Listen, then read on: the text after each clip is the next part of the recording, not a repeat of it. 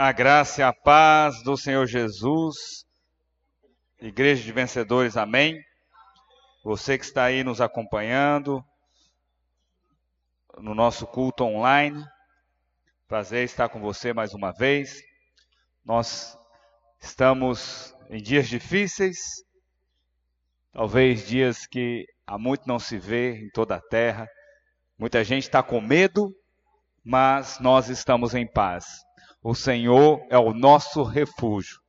Nós temos declarado: o Senhor é o nosso refúgio e temos feito do Altíssimo a nossa morada.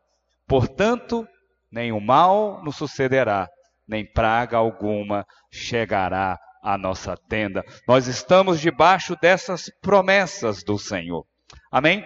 Hoje eu quero compartilhar uma palavra para você que fala também sobre o Salmo 91, mas é quando o Senhor diz que ele dará ordem aos anjos a teu respeito, para que te guardem todos os teus caminhos.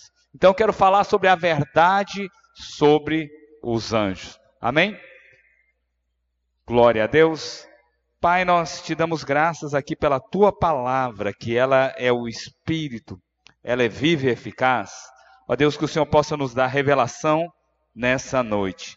Amém, irmãos? Salmo 91, verso 10 e 11, diz o seguinte: Nenhum mal te sucederá, praga nenhuma chegará à tua tenda, porque aos seus anjos dará ordens a teu respeito, para que te guardem todos os teus caminhos. Alguém diga amém? Você sabe, quando nós falamos sobre essas promessas de proteção de Deus, sobre os filhos de Deus, não podemos nos esquecer do ministério dos anjos. Os anjos realmente nos guardam. A Bíblia diz claramente que o Senhor dará ordem aos anjos ao teu respeito. Amém? O texto diz: nenhum mal te sucederá, praga nenhuma chegará à tua tenda, porque aos teus anjos dará ordem ao teu respeito para que te guardem em todos os teus caminhos. Amém? A maneira que o Senhor te mantém a salvo de toda praga, de toda doença, de toda enfermidade, é dando ordem aos anjos ao teu respeito. Para quê?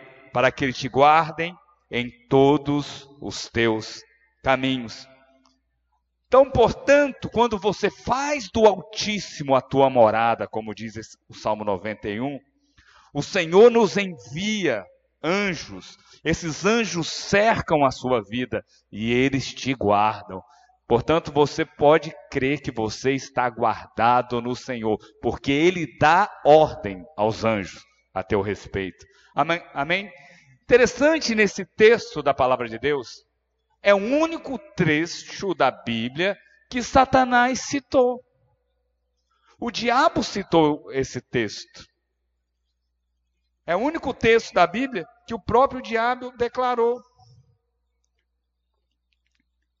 Instagram abriu e apareceu a minha voz falando. Impressionante esse negócio de tecnologia. Amém. É o único texto na Bíblia que o próprio diabo disse. Nós sabemos que quando Jesus estava no deserto, ele foi tentado pelo diabo, está lá em Mateus capítulo 4. Satanás cita exatamente esse texto do Salmo 91, versículo 5.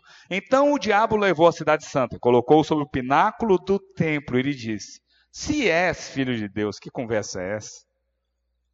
Havia já proclamado a voz de Deus: Tu és o meu filho amado. Olha o diabo aqui, o que ele diz: Se tu és filho de Deus, questionando a identidade do filho. Atira-te abaixo, porque está escrito: Aos seus anjos ordenará teu respeito que te guardem. Eles sustentarão nas tuas mãos para que não tropece em alguma pedra. Você sabe? O diabo ele declarou sim o que está escrito no Salmo, mas ele omitiu uma, uma parte. Ele diz apenas que está escrito. Lança-te daqui, porque está escrito: porque aos teus anjos dará ordem ao teu respeito para que te guardem. Ele não diz para que te guardem em todos os teus caminhos. Interessante. Quando o diabo omite alguma coisa, é porque ele tem um intento maligno, sim ou não? Há uma intenção maligna. De fato, o Senhor nos guarda, mas ele nos guarda nos caminhos do Senhor, em todos os seus caminhos. Lá em Provérbios capítulo 3, verso 6, diz: Reconhece o Senhor em todos os teus caminhos, e ele vai fazer o quê? Endireitar as suas veredas. O único culto que saiu a palavra. ele vai endireitar as suas veredas. Então reconhece o Senhor em todos os teus caminhos. Interessante. Por isso que o diabo ele omitiu essa expressão, porque quando ele ele sabe muito bem que quando nós reconhecemos as ações dos anjos em nosso caminho, nós estaremos reconhecendo a ação do Senhor. E quando nós reconhecemos o Senhor em nosso caminho, ele vai endireitar as nossas veredas, diz a palavra do Senhor. Amém, irmãos? Então, o alvo do diabo era o quê? Levar o Senhor Jesus a tentar a Deus, diz a palavra. Amém? Ele queria que Jesus tentasse a Deus.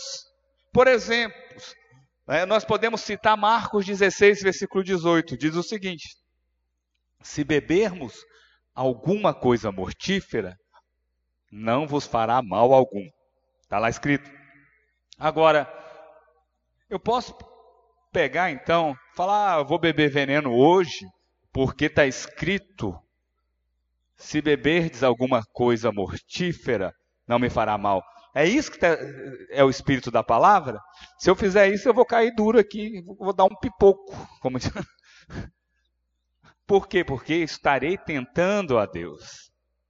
Agora, quando essa promessa se torna real? Eu estava testemunhando aos irmãos acho que dois anos atrás, teve um pastor conosco. Ele é pastor em um país muçulmano. E ele tem uma igreja que já é uma igreja de milhares em um país muçulmano. Interessante ele contando como as pessoas estão se convertendo lá. Lá é proibido pregar o evangelho. Mas as pessoas estão se convertendo. Por quê? Porque elas sonham com Jesus. E no sonho, aí eles perguntam: Mas então o que, o que eu faço para conhecer o Senhor?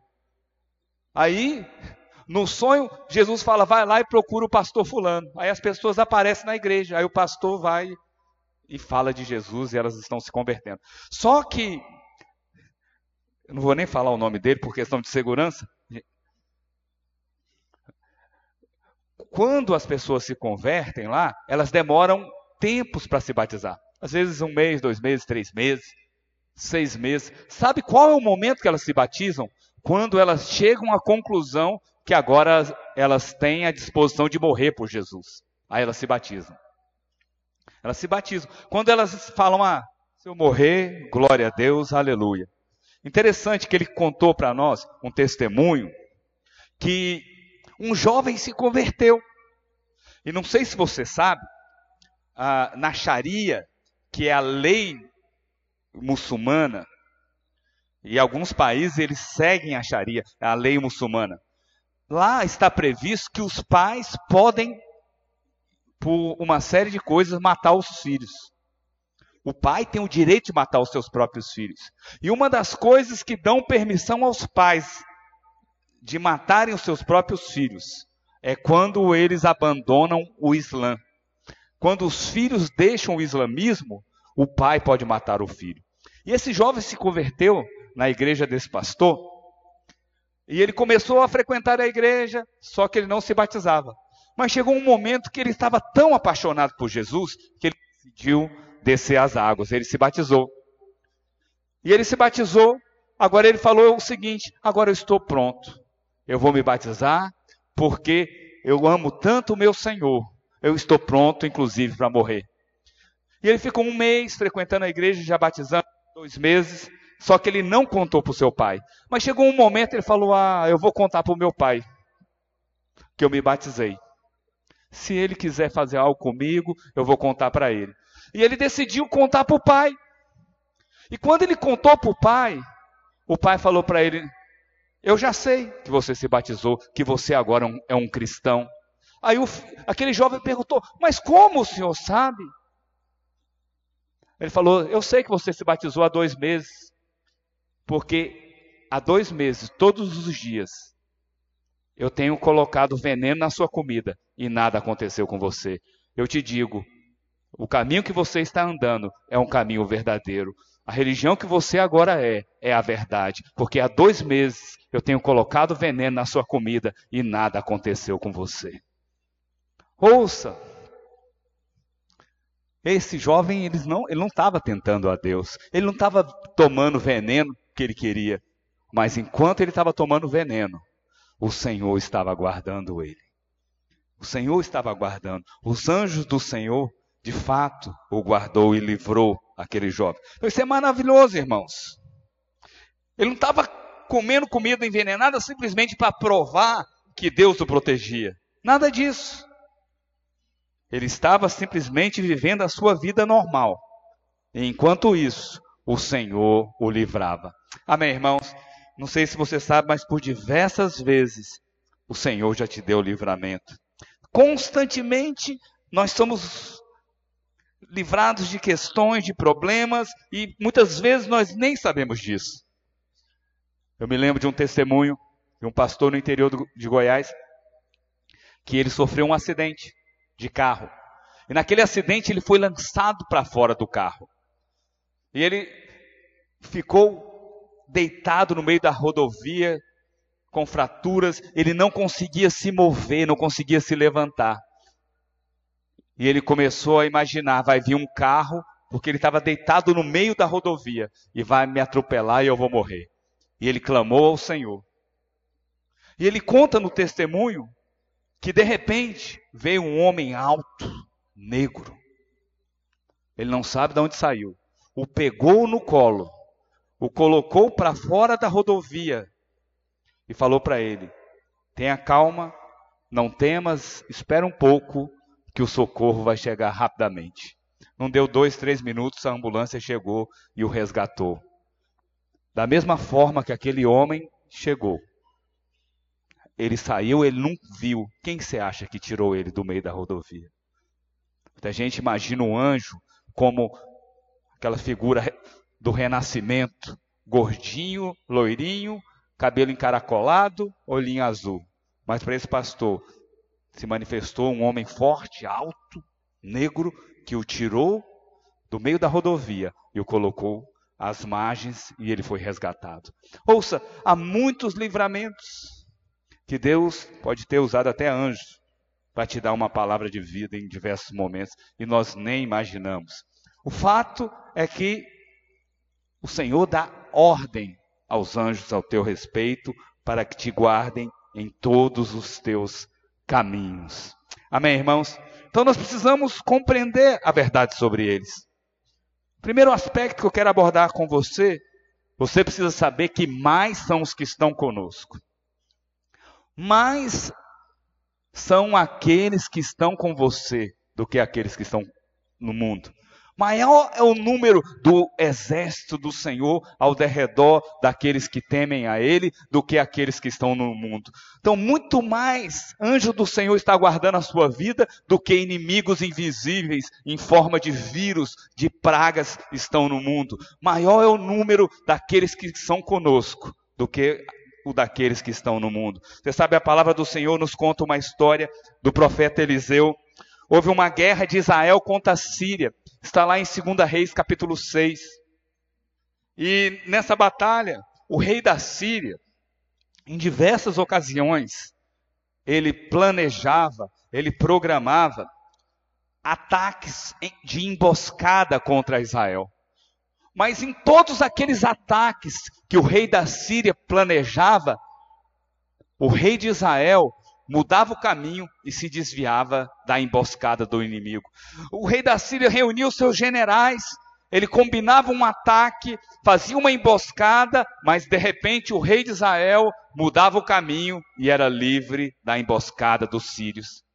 Até que o rei da Síria reuniu todos os principais generais do seu exército e falou: Olha, tem um traidor no nosso meio, porque por diversas vezes nós planejamos ataques contra Israel e em todos os momentos Israel se desviou e foi livre da emboscada que nós planejamos. Deve ter alguém que é por eles. Deve ter alguém que é traidor, que está revelando os nossos planos.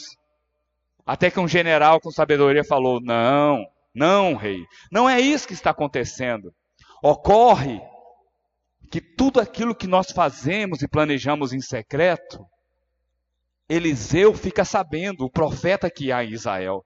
E o profeta vai lá e conta todos os nossos planos para o rei de Israel.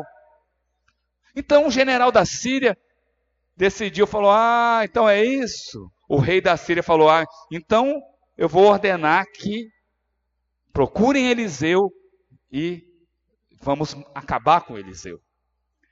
E eles descobriram que Eliseu estava em Dotã. Como Eliseu estava em Dotã, todo o exército da Síria cercou Dotã. E Eliseu estava rodeado de todos os exércitos do, do inimigo. Você imagina uma pessoa cercada de exércitos que vieram te matar, acabar com a sua vida? O moço do profeta, o discípulo de Eliseu, ele diz: Ah, meu senhor, o que faremos? Ele ficou desesperado, por quê? Porque ele tinha os olhos postos no exército do inimigo que o cercava. Ele ficou completamente assustado. Por quê? Porque a sua visão só alcançava os inimigos. Nós amamos histórias assim. Só a, palavra de Deus pode ter história como essa. Então, o que, que você faria numa situação quando literalmente um exército inteiro do inimigo vem atrás de você, se levanta só contra um homem como Eliseu? Eu sei que muita gente fica em pânico.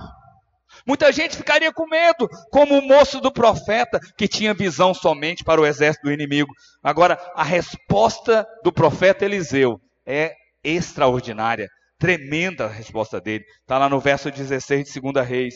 Ele respondeu: Não temas, porque mais são os que estão conosco do que os que estão com eles. Veja bem, Olha a resposta do profeta: não temas, porque mais são os que estão conosco do que aqueles que estão com eles. Você sabe? Agora, no ponto de vista do, do discípulo de Eliseu, do servo de Eliseu, aquela resposta não tinha sentido, não trouxe tranquilidade. Por quê? Porque ele não via, ele não enxergava, ele não tinha visão, ele não tinha percepção. Os olhos dele só conseguiam ver os inimigos. Ele só via um, um exército armado até os dentes. Então o profeta Eliseu decidiu fazer uma oração que muitos pastores às vezes têm vontade de fazer. Que está no verso seguinte, verso 17. Orou Eliseu e disse: Senhor, peço-te que lhe abra os olhos para que veja. Abra os olhos dele, ele não está vendo nada, ele não está enxergando nada. Abra os olhos para que veja.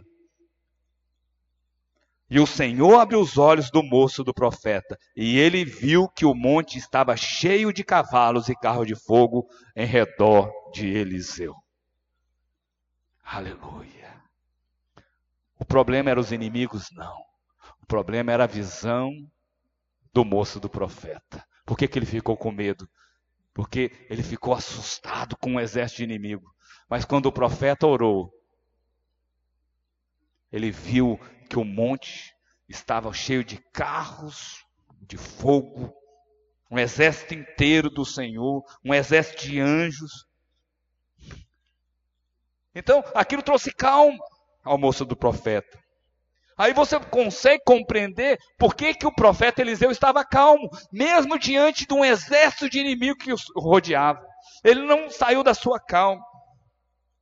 Por quê? Porque mais são os que estão conosco do que aqueles que estão contra nós. Você precisa fortalecer o seu coração nessas promessas, meu irmão.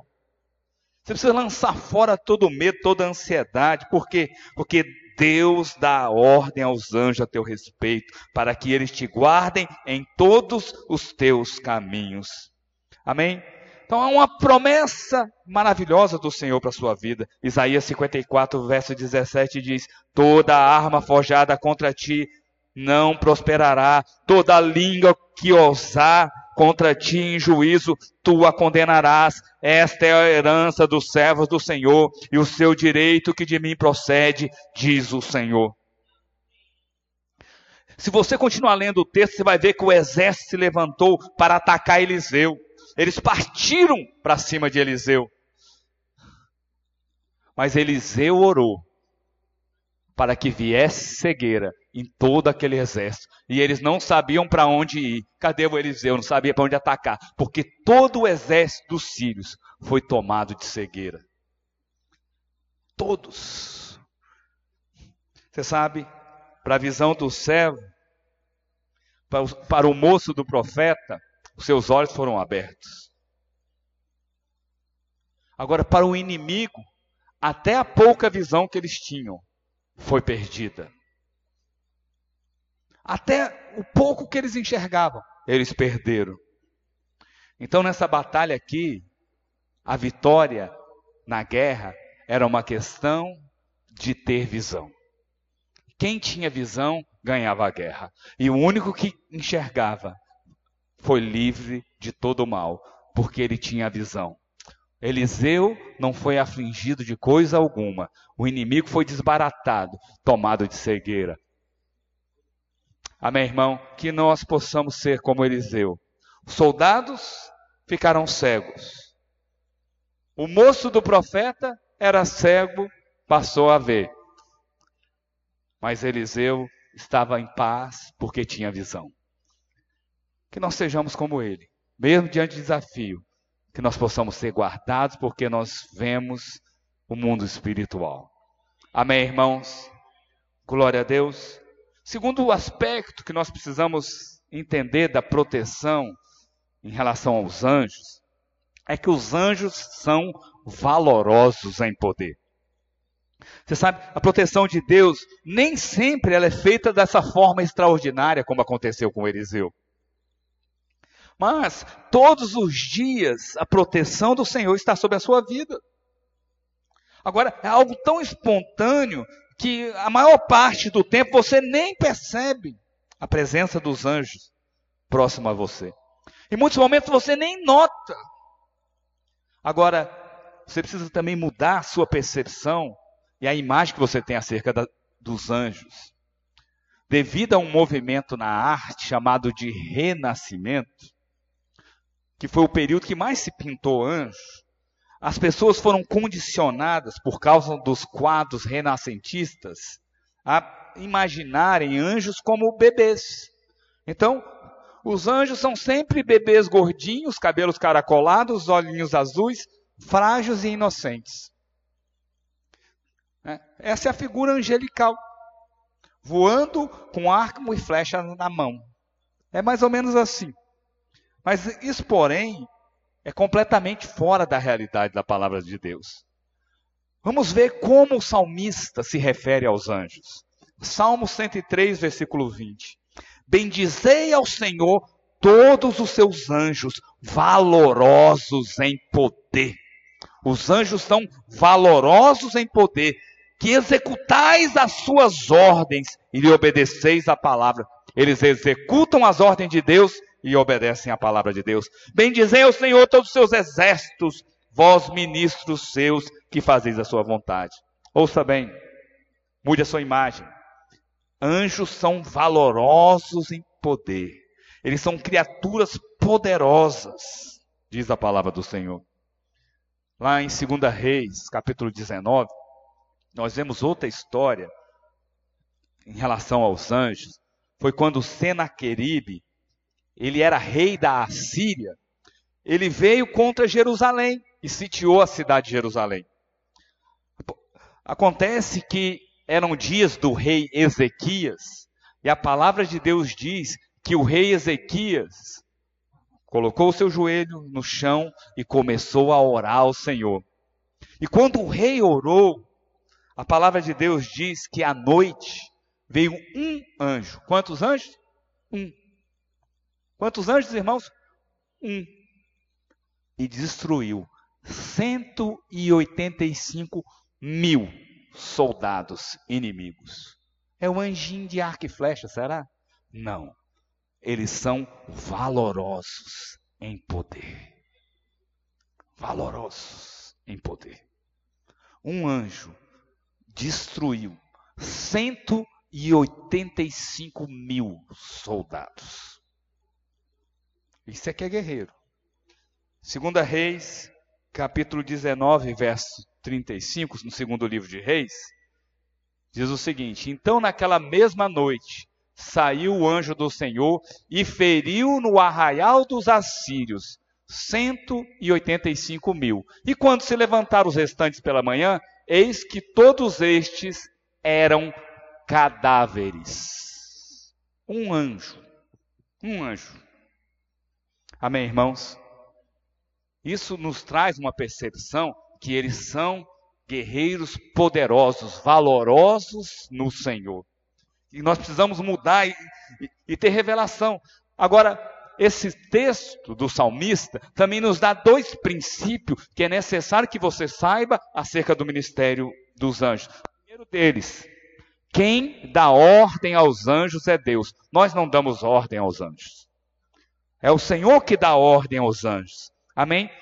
O Salmo 91 diz claramente: O Senhor dará ordem aos anjos ao teu respeito, para que nos guardem todos os nossos caminhos. Então, nós não damos ordem aos anjos. Vai lá, Miguel, vai lá, Gabriel, vai lá, arcanjo, e vem para cá, Tei, Paul. Né? Muito bacana tudo isso, mas isso é princípio contrário àquilo que a palavra de Deus ensina. Portanto, nós não praticamos. Por quê? Porque nós estamos atentos àquilo que a palavra de Deus ensina. Nós oramos ao Senhor. A palavra de Deus diz, quando o apóstolo João tem, vai ter a revelação do Apocalipse, ele vê um anjo do Senhor, ele se prostra. E aquele anjo manda ele se colocar em pé e diz: Adora a Deus, pois eu sou conservo teu. Conservo. Então presta atenção, nós não damos ordem ao Senhor. Você não precisa não ficar preocupado em falar com anjo, em, em saber nome de anjo, nada disso. Por quê? Porque o Pai cuida de você e ele dá ordem aos teus anjos ao teu respeito. Amém, irmãos? Você sabe, quando os soldados romanos vieram prender Jesus, lá no Getsemane, a Bíblia diz que o apóstolo Pedro pegou uma espada e cortou a orelha do soldado mau. Aquela orelha deve ter caído no chão. Jesus pegou aquela orelha, colocou de volta no, na, lá no soldado, né? Estava desorelhado, passou até a orelha novamente. Eu creio que ele deve ter aceitado Jesus imediatamente, creu no Senhor, né? Porque imagina, a orelha voou, voltou para ele e falou: Eita glória, creu na hora em Jesus, aceitou Jesus, o soldado mau. Mas o que Jesus diz para Pedro nos ensina algo sobre o ministério dos anjos. Primeiro ele falou: Pedro, guarda a espada, pois quem com a espada fere, com a espada será ferido. Mas ele diz: Pedro, olha para cá, deixa eu te dizer algo. Acaso não poderia eu rogar ao meu pai e ele me enviaria doze legiões de anjos? Coloca o texto, Mateus 26, 53. Acaso pensas que não posso rogar ao meu pai e ele me mandaria neste momento mais de doze legiões de anjos? Olha para mim aqui. Olha aqui para o pastor. Você que está em casa, olha para mim aqui. Veja bem. Um anjo foi capaz de destruir 185 mil soldados inimigos. Um anjo.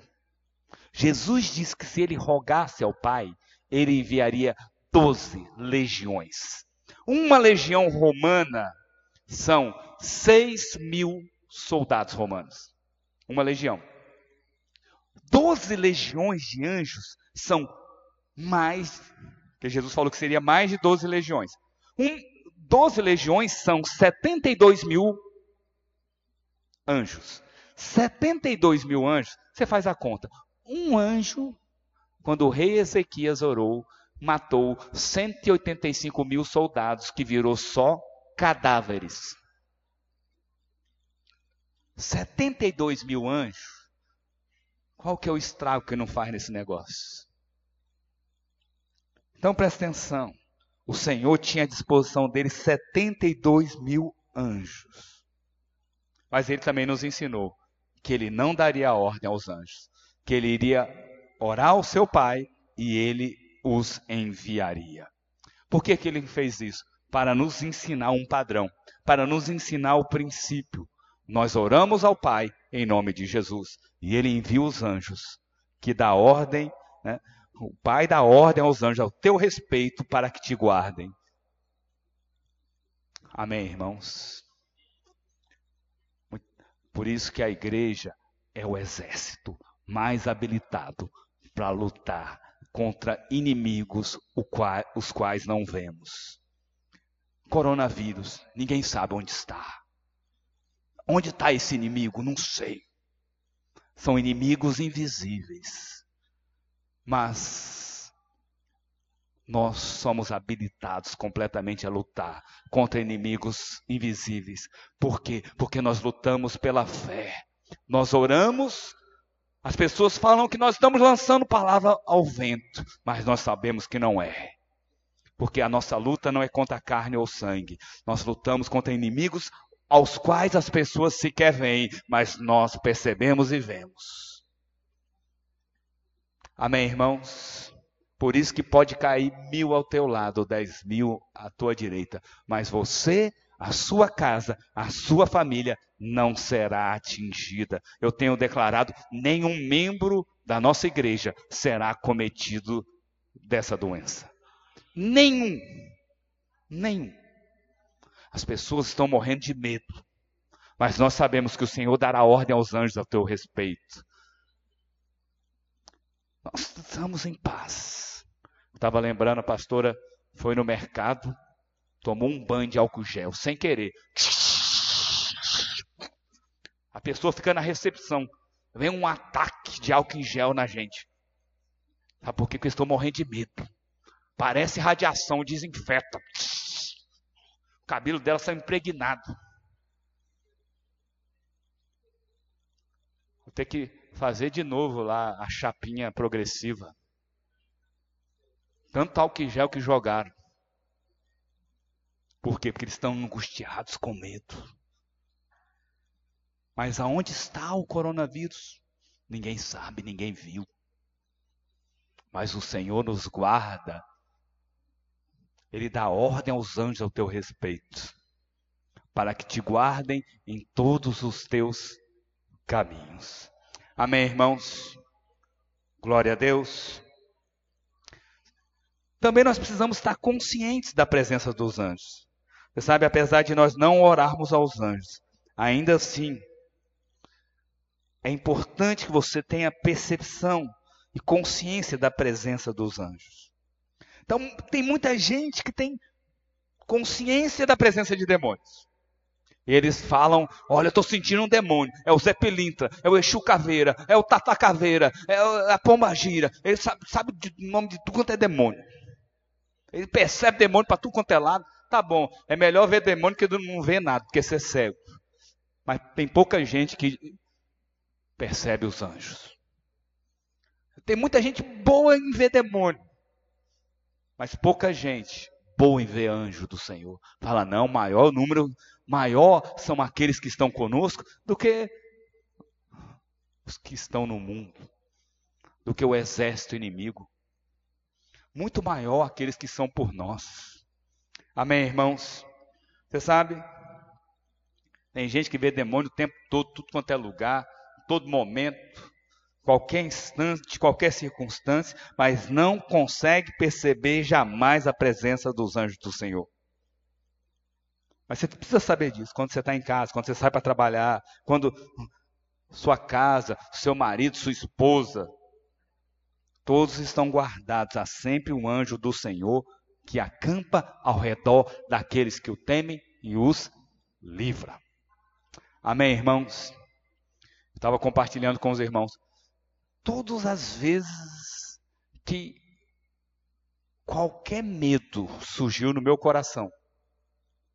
Algo veio no meu espírito, trazendo uma paz e declarando que eu não estava sozinho.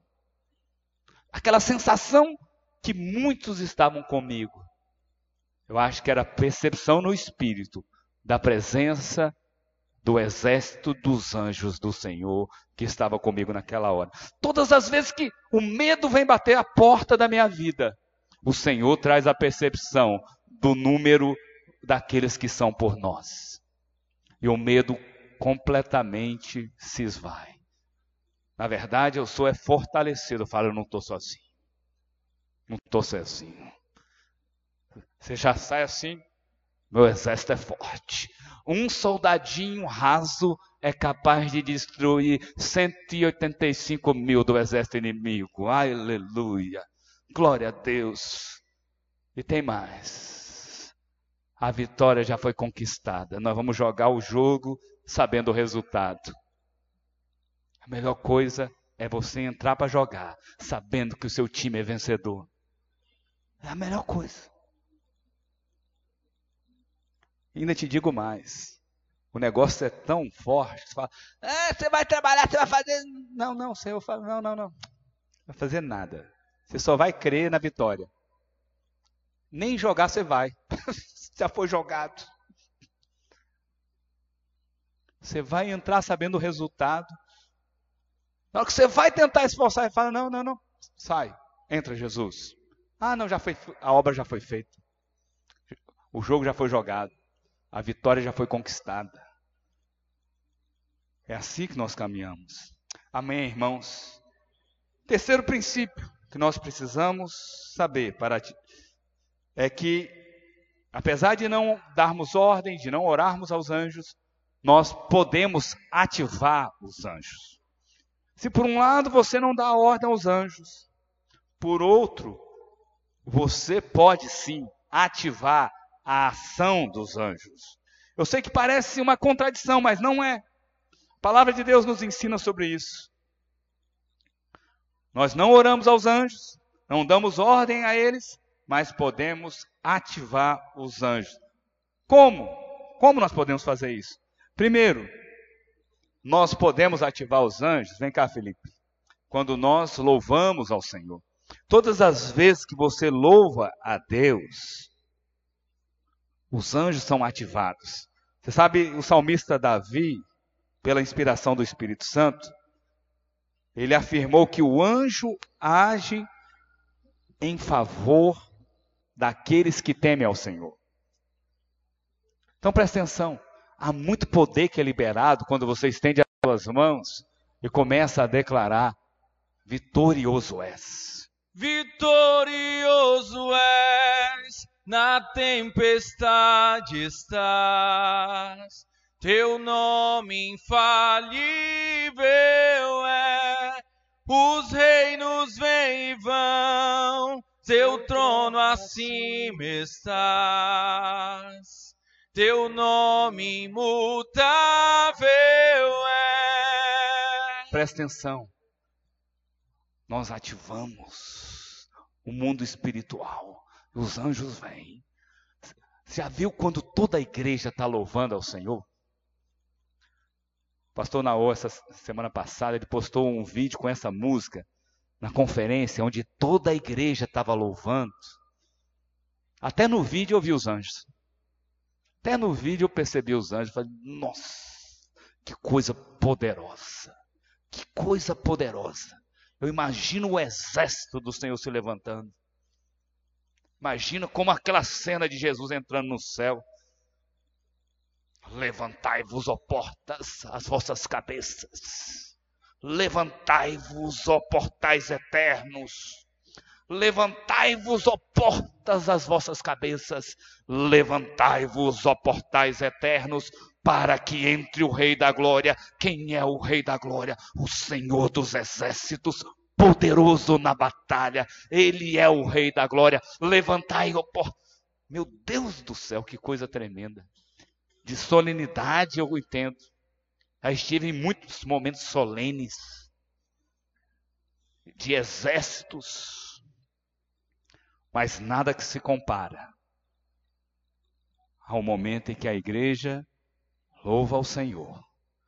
Eu imagino a vitória do Senhor sendo proclamada, a vitória na cruz sendo anunciada. Você sabe, o anjo do Senhor acampa ao redor daqueles que o temem. Para muita gente, temor ao Senhor é medo da punição, do castigo, ou algo nesse sentido. É medo. Então muita gente vive atemorizado, mas a palavra de Deus diz que o Senhor não nos tem dado espírito de covardia para vivermos novamente, outra vez, atemorizado, mas Ele tem nos dado o espírito de moderação, de poder, né? de uma mente sadia, é isso que Ele tem nos dado.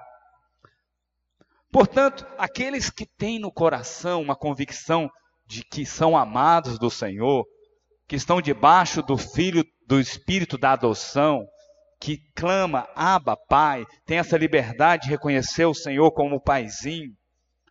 O temor a Ele é só o resultado do amor que nós recebemos e da proximidade que nós temos com esse Pai. O amor é só uma questão, ou melhor, o temor é uma questão de proximidade, intimidade e amor, convicção que é surge o temor. Lá em Mateus 4, novamente na tentação de Jesus, quando a terceira vez o diabo tentou Jesus, a palavra de Deus diz que o Senhor respondeu com a palavra, e ele respondeu com o texto que está lá em Deuteronômio. Coloca Mateus capítulo 4. Então Jesus ordenou: Retira-te, Satanás, porque está escrito: Ao Senhor teu Deus adorarás e só a ele darás culto. Então o Senhor disse: Está escrito. Ao Senhor Deus adorarás e só a Ele dará culto. Essa citação está lá em Deuteronômio, capítulo 6, verso 13. Coloca o texto que Jesus citou. É esse texto aqui. O Senhor Deus temerás. A Ele servirás, pelo teu nome jurarás. É esse texto que Jesus estava citando. Agora, interessante que Jesus falou: ao Senhor Deus adorarás. Ele não, e de fato ele é Deus, ele pode mudar o, texto e dar o espírito que está no texto. Ele fez isso em alguns momentos. Ele disse: Visto o que foi escrito aos gentios, não adulterarás. Aí ele traz o espírito da palavra. Eu, porém, vos digo: se alguém olhar para uma mulher tiver um desejo impuro, já adulterou. Está vendo? Ele é Deus, ele tem essa autoridade de dar o espírito da palavra. Então, quando ele fala para o diabo, e ele muda a palavra ao Senhor Deus, temerás por adorarás. Por quê? Por que, que ele faz isso?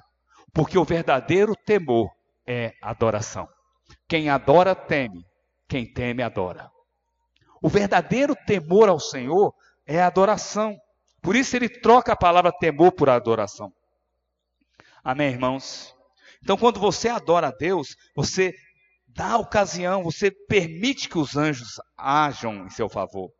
Por isso que nós precisamos investir tempos em adoração. Nós temos que ter um momento de adoração nesses dias. Se você não consegue adorar sozinho em casa, aproveita a quarentena, faça como eu. Né? Faça a sua playlist. Né? No culto dos adultos, eu falei, coloca o CD. Né? Aí o pessoal ficou entendeu completamente a minha linguagem pega o MP3. Mas a turma aqui fala que isso tudo é ultrapassado. Então, faça a sua playlist. Né? Coloca lá um volume bem alto, começa a adorar o Senhor. Você vai ver que o ambiente da casa é completamente inundado com adoração. Amém, irmãos? Temos que investir tempo todos os dias em adoração. Quando a dificuldade vier, quando o medo bater a sua porta, adore ao Senhor. Amém? Porque adoração tem um efeito duplo, irmãos. Começa a adorar para você ver. O diabo se incomoda, os demônios se incomodam. A adoração incomoda o inferno, mas libera a ação dos céus. Ela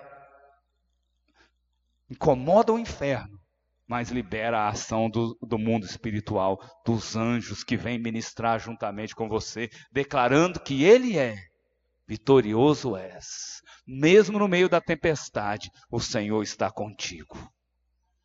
O ambiente muda completamente no meio da adoração. Amém? Segunda coisa que nós precisamos entender: nós ativamos os anjos quando nós confessamos a palavra. Você sabe, segunda coisa que eu creio que vai ativar os anjos é quando você proclama a palavra de Deus. O salmista diz: Bendizer o Senhor todos os seus anjos valorosos em poder, que executai as suas ordens e lhes obedeceis a palavra. Presta, presta atenção: os anjos são valorosos em poder e eles obedecem a palavra. Quando, mas quem é a voz da palavra de Deus? Quem é a voz da palavra? Quando vem a voz da palavra proclamada, os anjos agem. Mas quem é a voz? Quem confere voz à palavra de Deus?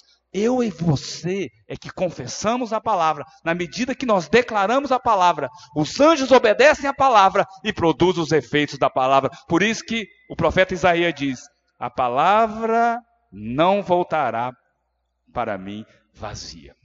Ela produzirá os seus efeitos. Por quê? Porque os anjos obedecem a palavra. Uma vez que a palavra é proclamada, os anjos vão torná-la real, materializar as realidades que estão na palavra de Deus. Quantos conseguem compreender isso? Diga amém. Os anjos, de fato, eu não creio que eles possam saber o que você está pensando. Só Deus é onisciente, nem os demônios sabem. Mas nós podemos proclamar a palavra e liberar o agir dos anjos. Amém? Por isso que você precisa conhecer a palavra de Deus. Nesses dias você tem que confessar a palavra de Deus. Por isso que nós estamos confessando dia a dia as promessas de proteção do Salmo de número 91. Estamos declarando que nós habitamos no esconderijo do Altíssimo, nós estamos no lugar de descanso, à sombra do Deus Todo-Poderoso.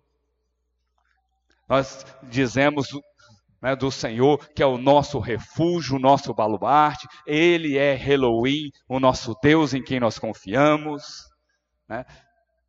Enfim, e o resultado é que quando você faz do Altíssimo a sua morada, nenhum mal vai te suceder, praga nenhuma chegará à tua tenda. Então são dias que você vai confessando a palavra e a palavra se torna real na sua vida. Amém? Glória a Deus. Lá em Hebreus capítulo 1, verso 14 diz: não são todos eles, os anjos, espíritos ministradores, enviados para serviço a favor dos, daqueles que hão de herdar salvação? O Senhor mesmo nos mostrou a importância de confessar a palavra.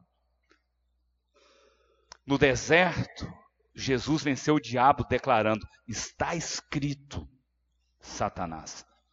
Aí o diabo veio com a palavra e Jesus disse: também está escrito. A palavra, ela tem poder. Mas aonde a palavra tem poder? Na sua boca e no teu coração.